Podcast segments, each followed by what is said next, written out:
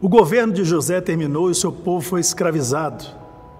Mas até mesmo Satanás sabe que Deus não deixa o seu povo viver na escravidão, porque o nosso lugar não é na vergonha, não é na escravidão. O nosso lugar é um lugar de vitória, sendo cabeça e não cauda.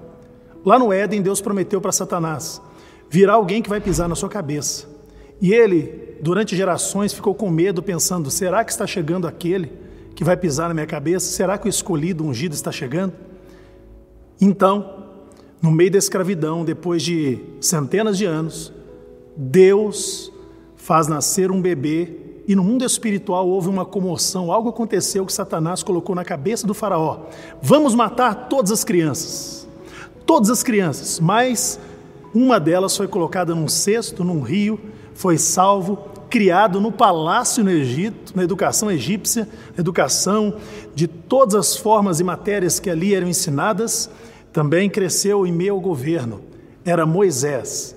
Já era o propósito divino de Deus preparar alguém que seria aquele que seria o libertador e o legislador do seu povo no deserto. Acompanhe, você vai aprender muito mais conosco.